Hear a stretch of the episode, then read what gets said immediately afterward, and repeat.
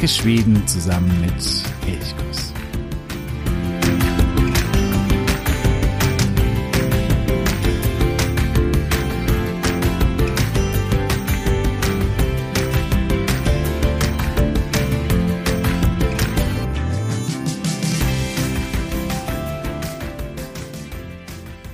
Nils Holgersson ist weiter mit den Gänsen unterwegs durch Schweden. Er fliegt auf dem Gänserücken auf dem Rücken von Martin oder im schwedischen Morten der Hausgans durch Schweden. Wir sind bereits bei Folge 9 dieser Reise durch Schweden. Wir starteten bei der Folge 15, war das in Skåne und jetzt kommt Nils Holgersson zusammen mit den Gänsen nach Westmannland. Und ja, ich begrüße dich, sage hey und freue mich, dass du auch heute wieder dabei bist bei dieser Folge, bei dieser Episode über Westmannland und Nils Holgerssons Abenteuer, die er dort erlebt. Mein Name ist Jo von Elchkuss und ja, wir legen gleich los und fliegen zusammen mit Nils Holgersson hinein in diese Region in Mittelschweden. Westmannland wird auch Westmännerland, also das Land der Westmannen sozusagen genannt. Das liegt daran, dass früher die Region Uppland, also wo Stockholm, Uppsala und so weiter ist, das war eine der zentralen Regionen, die dicht besiedelt wurde. Und von hier breitete sich die Besiedelung eben auch nach Westen aus und das waren dann eben die Westmänner, die in Westmannland siedelten. Das heißt, das sind die von Uppland aus gesehen, die eben im Westen siedeln. Und damit haben wir das auch schon so geografisch einigermaßen eingeordnet. Im Osten von Westmannland liegt eben Uppland. Im Norden schließt Dalarna an. Im äh, Süden sind die beiden großen Seen der Mäleren und auch der Jelmeren. Und im Westen geht es dann weiter nach Wärmland. Hier in dieser Region in Mittelschweden, dort befindet sich das Westmannland mit der zentralen Stadt Västerås am Mäleren. Bisher waren wir in relativ flachen Gegenden unterwegs. Eine Ausnahme ist vielleicht Smallland, wo es durchaus so einige Anhöhen gibt. Jetzt allmählich wird es ein bisschen hügeliger, ein bisschen bergiger. In Westmanland ist die höchste Erhebung immerhin 466 Meter über dem Meeresspiegel. Das ist der Fjellberget an der Grenze dann Richtung Wärmland. Ja, da sieht man so allmählich geht es Richtung Norden, Richtung Berge. Die Landschaft verändert sich auch in Westmanland ganz stark. Und ja, hier ist so ein gewisser, ja, so ein gewisser Übergang vielleicht von diesen südlichen Regionen hin Richtung Norden. Dieser Unterschied in der Landschaft in Westmanland, der wird auch in einer Sage deutlich, die Selma Lagerlöf erzählt, als Nils Holgersson nach Westmanland kommt. Und das ist die Sage einer Riesin, die vor langer, langer Zeit angeblich über Westmanland regierte oder herrschte und sie hatte drei Söhne. Den jüngsten davon liebte sie abgöttisch. Das war ihr ein und alles und ihm wollte sie eigentlich den besten Teil von Westmanland geben. Die anderen beiden Söhne waren ihr durchaus auch wichtig, aber eben nicht so wichtig. Für sie war es aber entscheidend, dass sie Westmanland in drei Teile unterteilt und jeder etwas bekommt. Also sie wollte nicht einem alles geben, weil sie dann fürchtete, dass es Streit geben könnte. Naja, irgendwann ist sie sehr alt, sie liegt im Sterben und sie ruft ihre drei Söhne zu sich und sagt, dass sie Westmanland eben unter ihren drei Söhnen unter ihnen aufteilen möchte. Und sie stellt vor, wie sie Westmanland aufgeteilt hat in drei Regionen und sagt dann, dass sie aber nicht einem Sohn eine bestimmte Region zuteilen möchte, sondern dass sie sich selbst einigen sollen, wer welche Region nimmt. Ja, sie beginnt mit der ersten Region und schwärmt davon, das ist die Region direkt am See Mäleren mit der Stadt Westeros. Hier brummt der Handel. Man hat die Seeverbindung Richtung Stockholm über den Mäleren. Das ist eine reiche Region, eben durch den Handel geprägt. Und ja, die Söhne sind glücklich zufrieden und jeder denkt sich so, ja, das klingt nach einer, einer guten Region. Und die zweite Region ist dann die, wenn man von Westeros ein bisschen nach Norden geht oder auch ein bisschen nach Westen, wo es eben reiche Ackerlandschaft gibt, wo die Böden sehr fruchtbar sind, wo es einige Seen gibt und Flüsse, die fischreich sind. Ja, und auch hier wird deutlich, wer diese Region bekommt, der, dem wird es gut gehen, weil eben das Land so fruchtbar ist und damit auch reiche Erträge verspricht. Ja, und dann stellt sie noch eine dritte Region vor. Und sie sagt, das ist die eben, die ganz im Norden liegt, also an der Grenze Richtung Dalarna und ganz im Westen an der Grenze Richtung Wärmland. Hier ist es sehr hügelig, tiefe Wälder, es sind sehr, sehr viele Seen, aber es ist kein, kein Ackerbau möglich. Auch der Handel ist hier nicht wirklich möglich. Wer hier herrscht, der wird ein hartes Leben haben. Das ist eine Region, die ja, große Herausforderungen an einen stellt, wo es eher zäh wird, wo es schwierig wird, weil eben bestimmte Dinge hier nicht möglich sein werden und das Land eben erstmal nicht viel hergibt. Und sie sagt schon, dieser Teil des Landes, der ist nicht vergleichbar mit den anderen. Ja, die Söhne werden so ein bisschen betröppelt und da ist keiner mehr begeistert. Und dann sagt aber der jüngste Sohn, bevor es Streit gibt, nehme ich diesen Landstrich. Ja, und die Mutter dankt ihm und sagt, dass sie es toll findet, dass er diese Bürde auf sich nimmt. Aber sie wusste natürlich schon von vornherein, dass ihr jüngster Sohn genau so reagieren werde. Das hat sie eingeplant und ja, sie ist glücklich, dass der jüngste Sohn genau diesen Landstrich bekommen hat, den sie so unvorteilhaft beschrieben und vorgestellt hat. Sie stirbt und alle drei Söhne gehen in ihre Landesteile, in ihre Landstriche in Westmanland. Der erste Sohn wird reich durch Handel, der zweite Sohn wird reich durch eben Ackerbau, durch Viehwirtschaft. Und der dritte Sohn, der erkennt ganz schnell, dass unter der Erde, in dieser hügeligen, bergigen, sehr bewaldeten Region, dass unter der Erde große Reichtümer vorzufinden sind. Denn es gibt Eisenerz, es gibt Kupfer und es gibt sogar hin und wieder Silber. Und da erkennt er, dass das von seiner Mutter alles so geplant war und dass er, wenn er eben diese Reichtümer ausbeutet, eben mindestens genauso reich, wenn nicht noch sogar viel reicher werden könne als seine Brüder.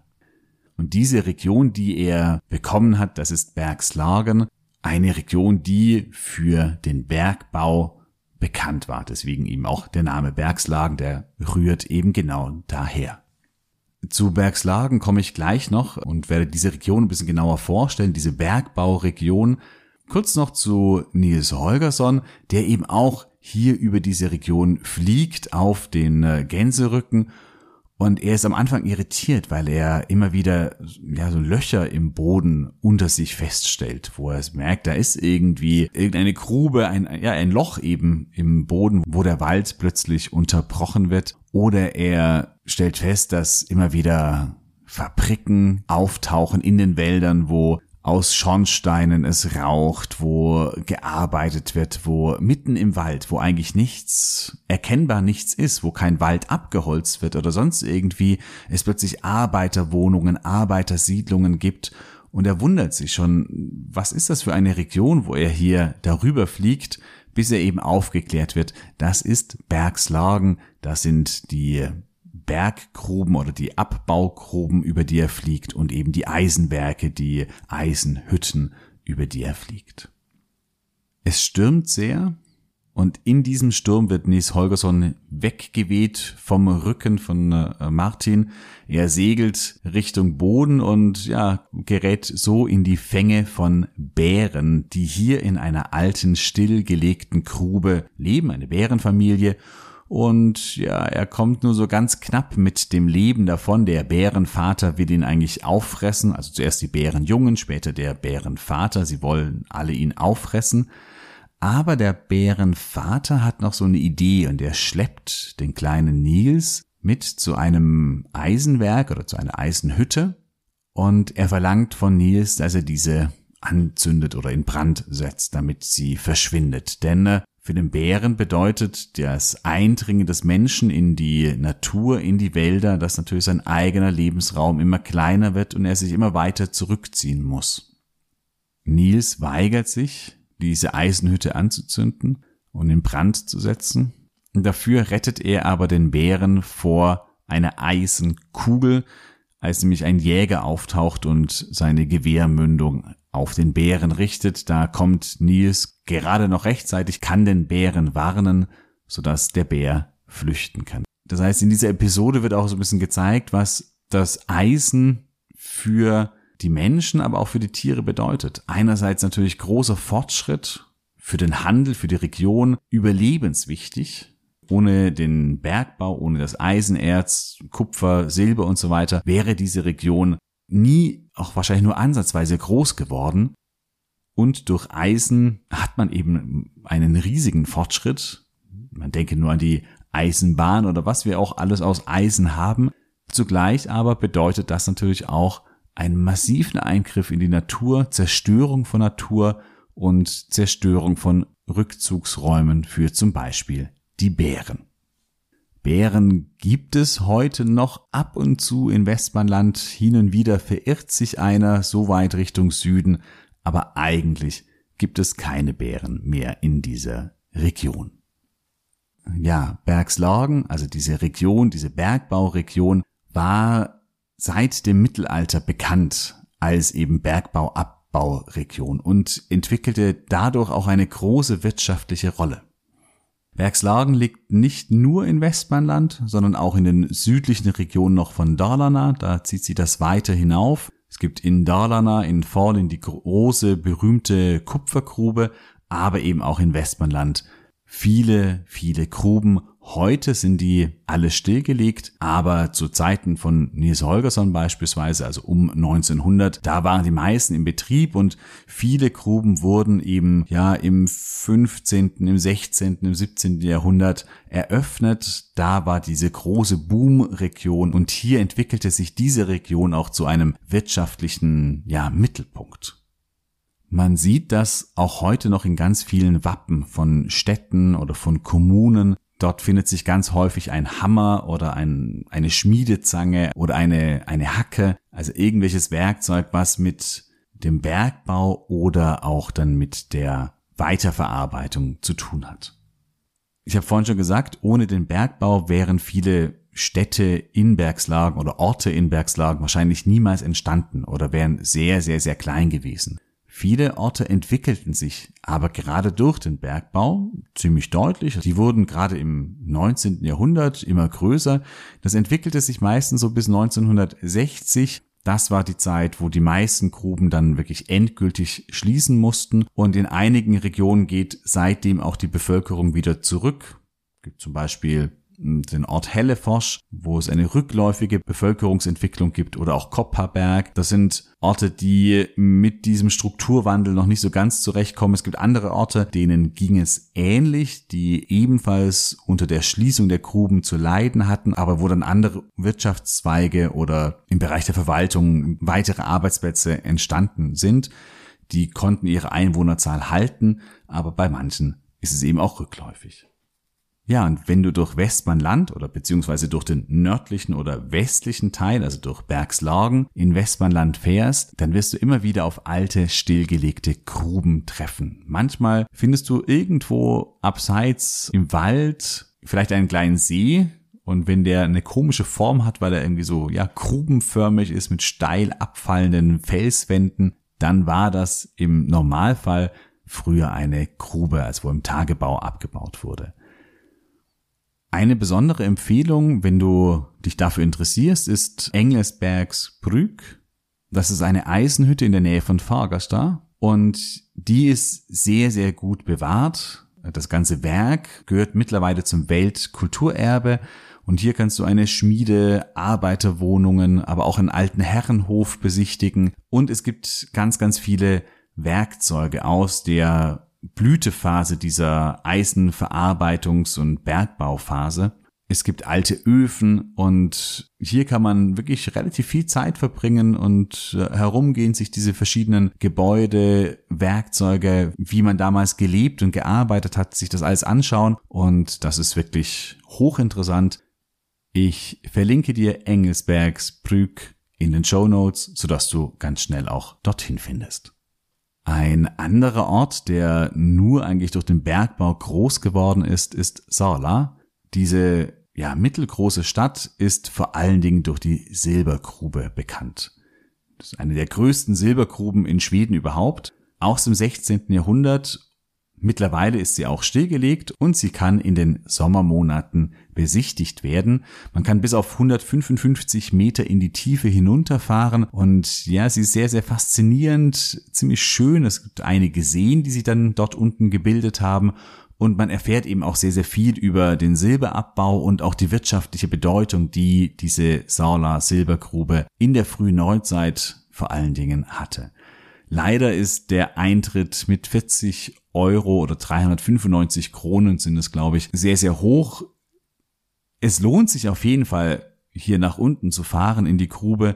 Aber wie gesagt, der Preis, den finde ich dann doch etwas abschreckend. Und dann gibt es noch eine weitere Stadt, die ebenfalls auch durch den Bergbau groß geworden ist. Das ist Nura am Nura-See. Eine kleine Stadt mit 6500 Einwohnern und solche Städte gibt es relativ viele in Westmanland. Also solche kleinen Städte, die ziemlich gemütlich sind, die nicht wahnsinnig aufregend sind, das nicht. Es gibt nicht 5000 Sehenswürdigkeiten, sondern man kann da irgendwie schön so einen halben Tag verbringen, mal essen gehen, Eis essen gehen oder vielleicht das ein oder andere anschauen und sich einfach so ein bisschen treiben lassen. Dafür sind diese Städte wunderbar, aber sie sind natürlich, ja, klein und deswegen auch schnell angeschaut. Da gibt es einige, zum Beispiel auch Lindesberg ist so eine Stadt, sehr nett, sehr schön, kann man ein bisschen Zeit verbringen, muss man aber auch nicht zwingend gesehen haben. Nura ist vielleicht unter diesen Städten so ein bisschen noch herausragend, denn sie ist eine der drei Holzstädte. Die anderen beiden sind Ju am Wettern und Exjö in Smallland. Diese drei Städte haben sich ja eben zusammengeschlossen und vermarkten sich selbst als die drei schwedischen Holzstädte. Sie haben eben noch einen alten Stadtkern aus dem 17. und 18. Jahrhundert wo eben diese alten Holzhäuser sehr, sehr gut bewahrt sind. Und das ist einfach schön, also hier durchzulaufen, durch die Stadt, durch die Straßen und diese alten Stadtviertel einfach so ein bisschen auf sich wirken zu lassen, das ist wirklich sehr, sehr schön. In Nura ist auch der Nura Markt, der Ende August immer für drei Tage lang stattfindet, berühmt. Der ist wirklich riesig groß und auch der ist ein schönes Erlebnis. Und Nura ist auch deswegen bekannt, weil hier die erste schwedische Eisenbahn gebaut worden war. 1856 war das von Nura nach Ervalla. Und ja, das ist, diese Eisenbahn wurde natürlich auch besonders in dieser Region gebaut, weil man eben ganz viele Bergbauprodukte, Eisenerz oder das verarbeitete Eisen dann, Kupfer und so weiter und so fort Richtung Westeros transportieren musste, wo es dann dort auf die Schiffe verladen wurde um zum Beispiel nach Stockholm oder dann auch weiter ins Ausland gebracht werden konnte. Diese Eisenbahn hat in einer gewissen Weise für Nura noch immer eine Bedeutung, denn es gibt eben eine Museumseisenbahn mit einer Dampflok und die kann man sich anschauen und auch ab und zu mal damit fahren. Auch das ist sicherlich ein schönes Erlebnis. Also Nura auch eine kleine Stadt, aber vielleicht so ein bisschen herausragender unter den anderen Kleinstädten von Westmanland oder von Bergslagen und eine Empfehlung auf jeden Fall. Wenn dich große Städte reizen und interessieren, dann hast du in Westmanland eigentlich nur eine Möglichkeit, dann musst du nach Westeros, das ist das absolute Zentrum in Westmanland, am Mälaren gelegen, also an diesem großen See Mälaren, der sie dann bis nach Stockholm zieht. Västerås ist die siebtgrößte Stadt mit 128.000 Einwohnern, also die siebtgrößte Stadt in Schweden und war bereits im Mittelalter eines der Zentren, phasenweise sogar die zweitgrößte Stadt in Schweden, war Bischofssitz Ein großer Dom steht noch heute in Westeros. Und ja, in Westeros, da gab es einige wichtige Entscheidungen. Zum Beispiel wurde auf dem Reichstag in Westeros 1527 die Reformation eingeläutet. Das heißt, das ist eine Stadt, die auch in der Geschichte für Schweden wirklich ja, große Bedeutung hat. Hier gibt es auch das Schloss von Westeros aus dem 13. Jahrhundert. Es ist kein filigranes Schloss, sondern wirklich eher so eine Trutzburg und genau als diese war es auch geplant. Man wollte damit Westeros verteidigen und dieses Schloss war wirklich schwer einzunehmen. Das sieht man beispielsweise an den Befreiungskriegen, die Gustav Vasa gegen den dänischen König Christian II. geführt hatte. Gustav Vasa gelang es im äh, Jahr 1521 relativ zügig die Stadt Westeros einzunehmen, aber das Schloss konnte noch ein weiteres Jahr standhalten und fiel erst 1522. Das heißt, hier sieht man, dieses Schloss war ja ein, eine Trutzburg, eine wirklich starke Verteidigungsanlage und kann heute besichtigt werden. In Westeros ist nach wie vor der Hafen sehr bedeutend. Der ist eben schon seit vielen hundert Jahren bedeutend. Denn hierher wurde eben das Kupfer, das Silber, das Eisenerz oder das Eisen gebracht, um dann hier auf größere Schiffe verladen zu werden und dann ging es eben ab nach Stockholm. Und dieser Hafen ist nach wie vor ein relativ großer Hafen. Er hat nach wie vor Bedeutung, weil er eben noch immer die Verbindung über den Mäleren von Stockholm darstellt und man hier nach wie vor eben viele Güter relativ einfach und unkompliziert so transportieren kann. Neben den Städten ist aber, wie so oft in Schweden, die Natur eigentlich das Entscheidende. Und auch Natur gibt es in Westmanland genügend zu sehen oder zu erleben. Ich habe vorhin schon gesagt, der südliche Teil rund um den Mäleren ist eben sehr, sehr stark vom Mäleren, also von diesem großen See geprägt. Und hier ist es landschaftlich eher noch so wie im in weiten Teilen des restlichen Südschwedens. Also hier ist man sehr an andere Orte wie zum Beispiel in Södermannland erinnert. Auch was so die Flora angeht, das ist relativ ähnlich. Wenn man dann von hier aber Richtung Norden oder Richtung Westen geht, in die Hügel- und Waldregionen von Bergslagen, also Richtung Dalarna oder Richtung Wärmland, dann verändert sich die Flora und die Fauna und man kommt so allmählich in den Norden also hier beginnt er so allmählich. Und das sieht man beispielsweise an der Tierwelt. Elche gibt es in Westmanland wirklich viele. Es gibt auch viele Anbieter von Elch-Safaris. Das heißt, hier ist die Chance, einen Elch zu sehen, durchaus gegeben. Es gibt viele Hirsche, es gibt sogar vereinzelt Wölfe und, was ich vorhin schon sagte, hin und wieder tauchen sogar Bären auf, wobei wirklich äußerst, äußerst selten. Die sind eher in Dalarna, also noch ein bisschen weiter im Norden, beheimatet. Wenn du gerne Kanu fährst, dann ist neben Dalsland und Wärmland Westmanland eine der Top-Regionen zum Paddeln. Es gibt wahnsinnig viele Seen und es gibt tolle Flüsse, auf denen du viele Tage lang paddeln kannst. Eine Region ist Helleforsch. Das ist schon fast in Wärmland oder so am Eck von Wärmland, Dalarna, aber eben noch in Westmanland gelegen. Und hier gibt es einen Kanuverleih und mit dem Kanuverleih kannst du dich am Svartelven so ein bisschen weiter Richtung Norden bringen lassen.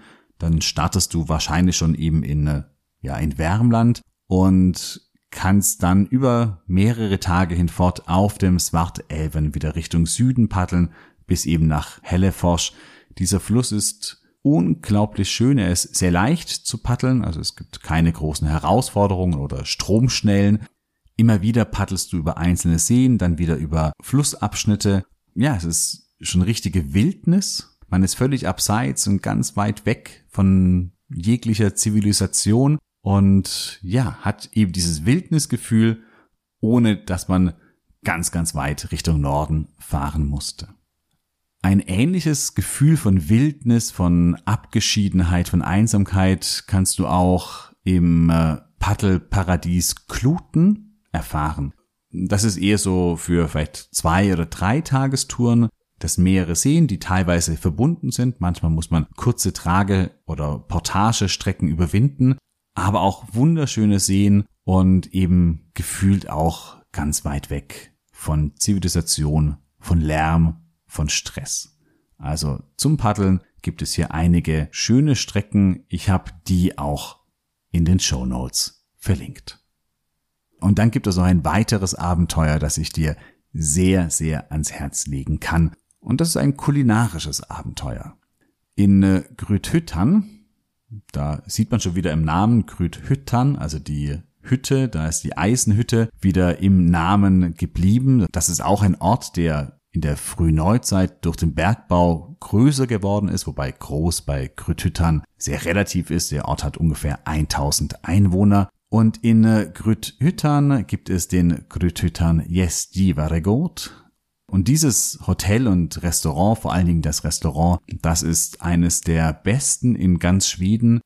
Es ist wirklich was Einzigartiges, weil man ist in diesem kleinen Ort mitten im Nirgendwo gefühlt und dann kommt man dort an und wird kulinarisch wirklich verwöhnt. Eine herausragend gute Küche, natürlich nicht ganz billig, das ist auch ganz klar. Das ist schon ein luxuriöses Essen, was den Geldbeutel vielleicht auch ein bisschen belastet, aber es lohnt sich.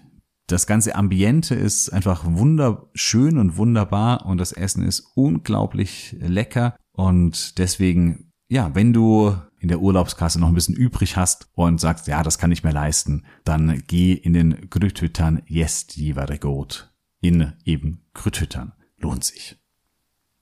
Damit sind wir auch schon wieder durch mit Westmanland. Nils Holgersson wird weiter Richtung Norden fliegen und dann in den südlichen Bereich von Dalarna kommen. Da wird es aber erst nach der Sommerpause weitergehen. Ich werde noch eine kleine Episode in der nächsten Woche veröffentlichen. Da bleibe ich aber noch ganz kurz in Westmanland. Da geht es um äh, Nura und Öskevik und so meine Kindheitserinnerungen oder gewisse Kindheitserlebnisse in dieser Region. Dann werde ich eine kleine Sommerpause einlegen, denn es geht keine große Überraschung nach Schweden und ich bin dann nach eben dieser kurzen nächsten Episode, die noch erscheinen wird im August, dann wieder im September da und zurück und dann geht es weiter auch mit der Reise Nils Holgerssons durch Schweden. Ja, ich hoffe, dass du nächste Woche dabei bist und dann natürlich auch wieder nach der Sommerpause. Bis dahin wünsche ich dir einen wunderschönen Sommer. Ha det så bra. Vi hörs.